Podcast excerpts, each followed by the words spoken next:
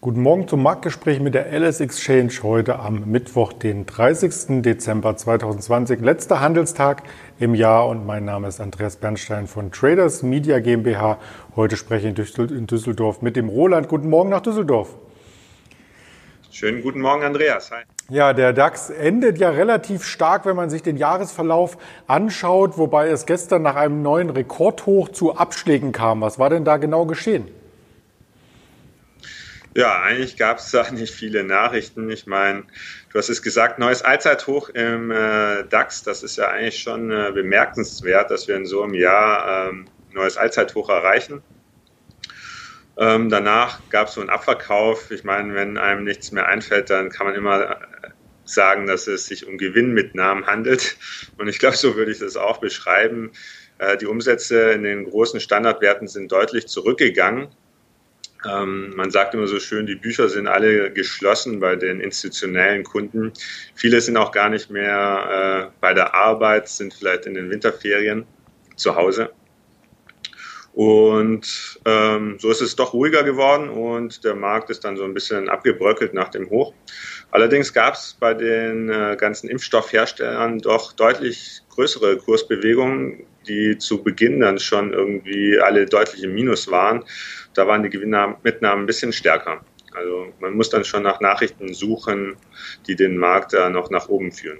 Da wir nicht in den Winterferien sind, haben wir nach Nachrichten gesucht und gleich auch zwei gefunden. Doch zuvor noch einmal der Blick auf den mittelfristigen DAX-Verlauf. Wir hatten also das Februar-Hoch hier quasi schon übertrumpfen können, notieren aktuell leicht runter in der Vorbörse, oder? Ähm, ja, wir sind jetzt bei 13.770 ungefähr. Ähm, ging nach einem schwachen Start heute Morgen um äh, 8 äh, leicht nach oben Richtung 13,8.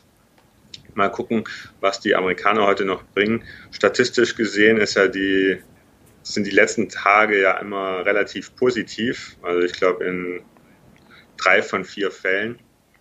Und vielleicht äh, begleitet, äh, führt uns das noch weiter nach oben? Ich weiß es nicht. Mal ja, das schauen wir uns natürlich im Detail an. Und ein ähm, Favorit, der quasi diese Aufwärtstendenz mitgetragen hatte, war die SAP. Die kam ja im November ein Stück weit unter die Räder, konnte sich aber jüngst erholen und wartet hier mit einer News auf.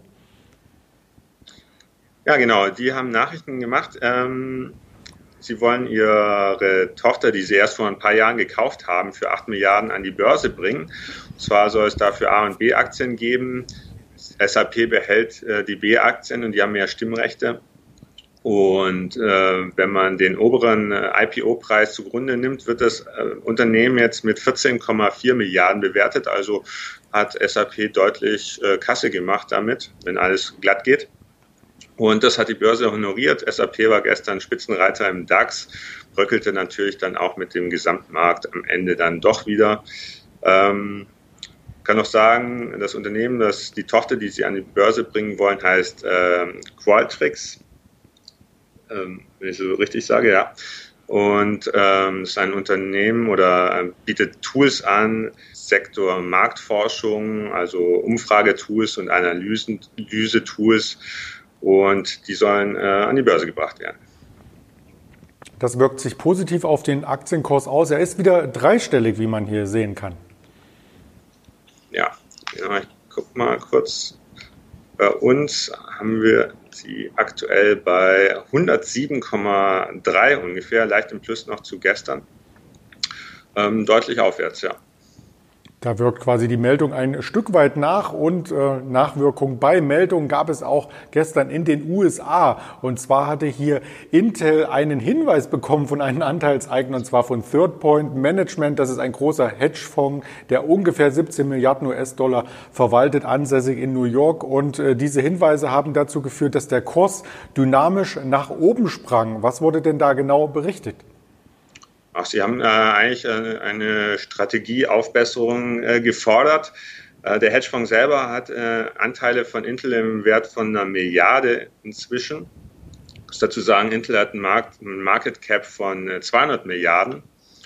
Und ja, die fordern, dass die sich ein bisschen mehr anstrengen. wenn man andere Chiphersteller sich anguckt, Nvidia zum Beispiel, Jahresperformance von weit über 100 Prozent oder AMD mit über 45 Prozent Performance dieses Jahr liegt doch Intel relativ weit zurück. Sie haben ein Minus von 18 Prozent. Und das lockt natürlich äh, Hedgefonds an, da aktiv äh, sich drum zu kümmern. Ja, und äh, man kann dazu noch sagen, dass vielleicht äh, Intel nicht grundlos so schlecht dasteht. Ähm, AMD und Nvidia haben ja deutlich bessere Chips geliefert. Und das ist ja auch ähm, was, was sich nicht nur von heute auf morgen ändern lässt. Ich meine, die Pipeline ähm, muss ja irgendwo da sein. Äh, Research and Development muss ja geht ja über Jahre hinweg und dann auch noch die Fertigung. Ist also nichts, was sich äh, so schnell umdrehen lässt. Und dann haben wir auch noch ähm, ARM, der mit ihren Prozessoren, die eigentlich für den Mobilmarkt konzipiert worden sind, äh, leistungsfähig und nicht so hoch im Stromverbrauch. Und ähm, wie wir alle wissen, Smartphones und Laptops haben sich ja durchgesetzt und da sind solche Chips ja besonders wichtig. Und jetzt muss Intel nachlegen. Mal gucken, was da kommt. Vielleicht wirkt sich dies auch mittelfristig etwas auf den Kurs aus. Gestern gab es eben das Kursplus von fünf bis sechs Prozent in den USA und ähm, das könnte womöglich eine Bodenbildung sein, wenn strategische Pläne hier aufgestellt werden. Aber die bleiben erst einmal abzuwarten. Also das ist insgesamt sehr spannend. Blicken wir noch einmal zum Abschluss dieser Schalte in diesem Jahr auf das Börsenjahr zurück. So fällt auf, dass der DAX sich nicht nur von Corona erholt hat, also kurstechnisch quasi auf dem Februar hoch nun wieder notiert passiert, sondern dass es auch ein sehr, sehr gutes letztes Quartal war. Der November hat einen Rekord in der DAX-Geschichte aufgestellt mit plus 14,55 Prozent und im Dezember dürften wir um die drei Prozent ähm, ins Plus laufen und damit war das Jahr insgesamt erfolgreich oder wie siehst du das als Händler? Ja, auf jeden Fall war es sehr erfolgreich. Trotzdem bleibt da so ein leichter äh, fader Beigeschmack mit der Pandemie.